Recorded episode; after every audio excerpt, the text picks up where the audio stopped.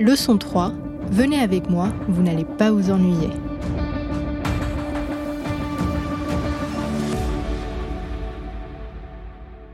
Au bout d'à peu près 35 ans de carrière, j'avais identifié 14 moments à différents âges et étapes de ma vie qui, quelque part, m'avaient pris par surprise et m'avaient forcé à avancer, à grandir. Et la leçon que j'en avais tirée, c'est que toutes ces situations, il n'y a quasiment euh, aucune école qui permet de s'y préparer. Il n'y a pas de cours d'imprévu. Par contre, tout ce que l'on a fait avant, notamment euh, en ayant cette approche d'un côté scientifique et puis de l'autre euh, euh, plus commercial, donne à l'instant T des idées de comment commencer à avancer. Et je suis absolument convaincu que face à l'imprévu, il faut trouver la force, l'énergie de marquer, la, faire le premier pas, la première étape, et petit à petit on construira, on avancera. Dans cette leçon, Thierry nous emmène avec lui dans les coulisses des moments les plus marquants de sa carrière. Des moments durant lesquels il a dû faire face à des défis inattendus, prendre des décisions rapides et faire preuve d'ingéniosité et de résilience. Préparez-vous à une véritable masterclass.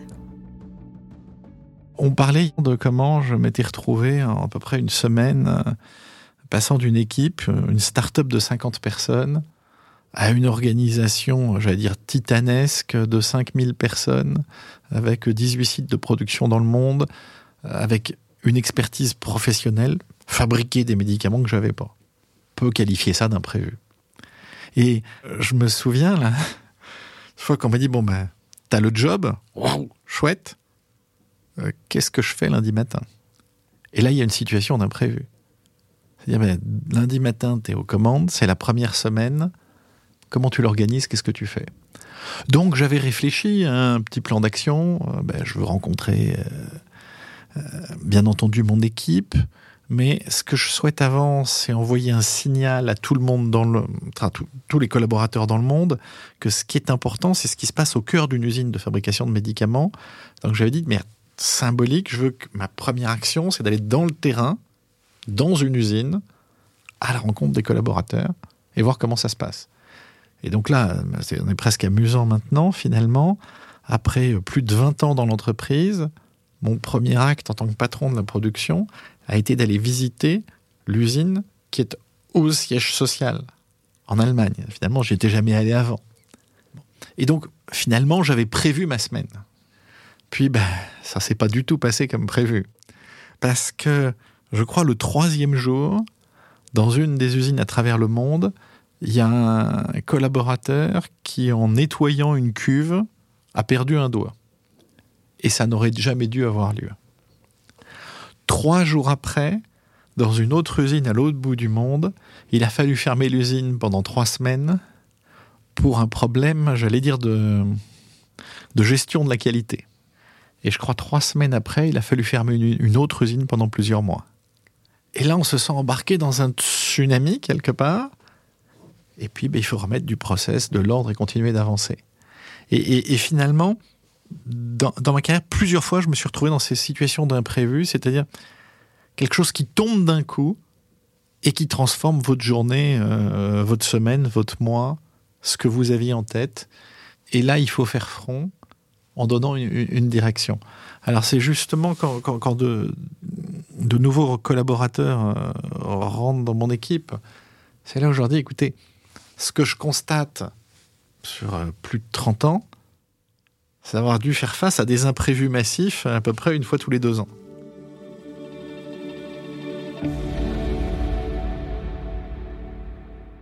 Ce qui est intéressant, c'est de savoir que ça peut se produire et de se dire, ben, le jour où ça va arriver, ben, on va avancer ensemble.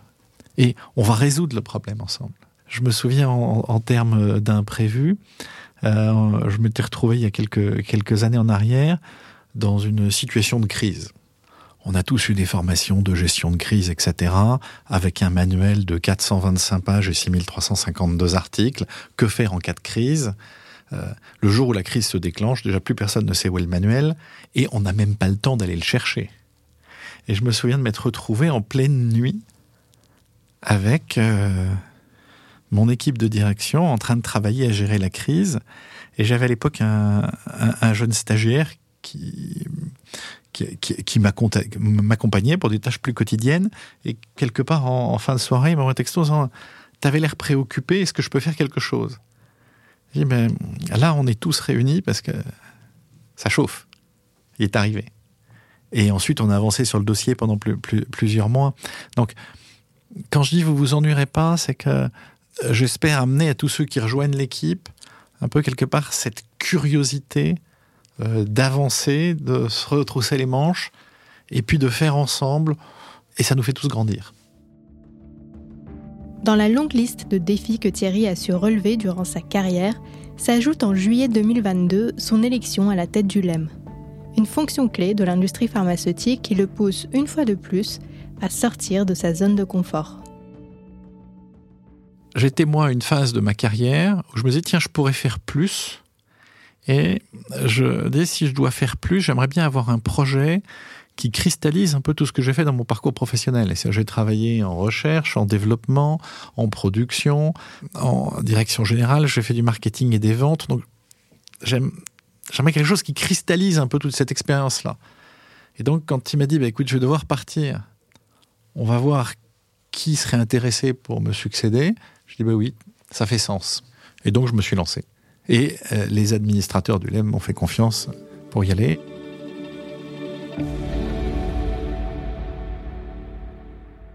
Ça fait 30 ans à peu près que je suis dans la même entreprise et donc le LEM me permet aussi de découvrir une autre, entreprise avec l'équipe des permanents du LEM qui euh, souvent euh, silencieusement prépare tous les dossiers, tous les arguments, fait une analyse factuelle avec un professionnalisme superbe et une méthode de travail qui n'est pas obligatoirement celle que j'ai en entreprise au quotidien. Donc ça, ça enrichit aussi, ça me force à découvrir de nouveaux outils. Je ne vais pas vous dévoiler le nombre d'heures de média training qu'on m'a infligé, mais voilà, il y a, y, a en effet quelques outils qu'il faut acquérir en plus. On est d'un point de vue euh, médiatique dans une société qui, qui est de l'instantané. Et donc, ne pas réagir tout de suite équivaut à ne pas réagir du tout. Parce que si c'est le sujet chaud du moment et que je ne réagis pas tout de suite, demain il sera trop tard, c'est-à-dire demain je ne serai pas entendu. Donc, il y a un peu à acquérir cet état d'esprit en disant, mais il faut être prêt à réagir et en même temps euh, en restant, j'allais dire, authentique et honnête. Donc c'est à l'instant T dire, voilà mon analyse de la situation et éventuellement elle a des limites parce que je viens de découvrir les faits.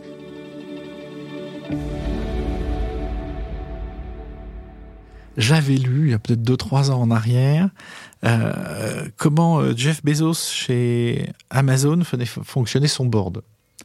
Et il disait, les réunions du board, nous, il n'y a rien de plus ennuyeux parce qu'on on commence par s'asseoir et par lire des notes de synthèse. Donc personne ne vient présenter des PowerPoint. Les gens présentent une note de synthèse de 4-5 pages sur leur business case, puis on lit tous. Quand on a fini de lire, on pose des questions et ensuite on décide. je m'étais dit, tiens, ça, ça nous changerait du PowerPoint en entreprise. Puis bon, jamais testé le concept. Et je me souviens qu'en arrivant au, LEM, dans les premiers jours, j'ai demandé, j'aimerais être briefé sur un sujet extrêmement technique que je connaissais mal. Ils m'ont dit, bah oui, écoute, laisse-nous euh, deux, trois jours. Et, au bout de deux, trois jours, j'ai reçu une note de synthèse de quatre pages. Puis je m'attendais à ce qu'on m'invite à une réunion avec une présentation. J'ai reçu une note de synthèse de quatre pages que je me suis mis à lire. Alors, j'avais pas du tout prévu le, cas, c'est que la lire, comme c'était assez dense, ça a dû me prendre, je sais pas, trois ou quatre heures. Et quand j'ai fini la note, je dis, oui, j'ai deux questions, trois peut-être, mais je crois que maintenant le sujet, je peux en parler. Et le plus intéressant, c'est que cette note, je l'ai gardée, et quand j'ai besoin de vérifier quelque chose sur ce sujet très technique, je ressors la note et en la reparcourant rapidement, je dis Ah ben oui, c'était ça. Alors que souvent, le PowerPoint en entreprise, si on le ressort euh, deux ans après, si on n'a pas la personne qui a présenté pour expliquer ce qu'il voulait dire derrière des graphes qui sont plus ou moins légendés, je caricature euh, volontiers, on perd l'histoire.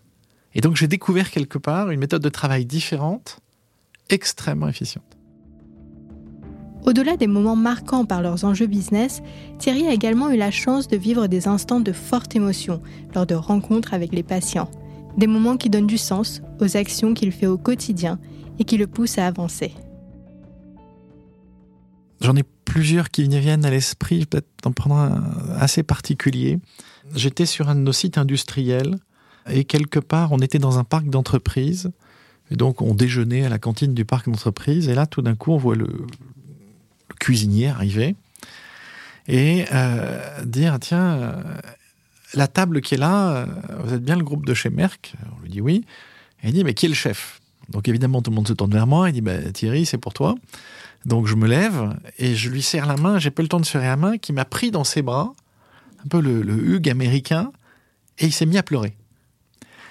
Et là, je savais pas pourquoi il pleurait, quoi. Si, il pleurait parce que on avait fait bien ou on avait fait mal, quoi. Et puis une fois qu'il a arrêté un peu de, sangloter, il dit mais euh, merci. Euh, si aujourd'hui je suis heureux et qu'avec ma femme on a une belle vie, c'est grâce à vous, car les traitements que vous faites nous ont permis d'avoir un bébé. Émotionnellement, même en vous parlant, ça, ça revient. J'ai eu du mal à trouver mes mots pour lui répondre euh, et pour lui dire que c'était pour ça qu'on était là. Et je lui ai demandé de le repartager avec toute la table parce que souvent dans notre travail au quotidien, on peut oublier qui on sert à l'arrivée et comment on peut transformer une vie. Et c'est un moteur extraordinaire. On, on finit pas la journée quand on l'a commencé, quand ça se produit, et chaque fois que j'y pense, c'est la même chose. C'est on se dit, ben voilà, concrètement, on a une mission et elle est loin d'être vaine.